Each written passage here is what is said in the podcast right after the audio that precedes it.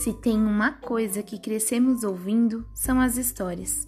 Do cotidiano à mitologia, da fantasia ao real. Contar faz parte de uma cultura antiga e que em África acontece em volta de uma grande árvore, o baobá. As pessoas que contam as histórias são chamadas de griot, e é por isso que nos encontramos aqui, para conhecer causos e contos destes guardiões e guardiãs das histórias pretas do mundo, nessa missão que é o podcast Aprendiz de Griot.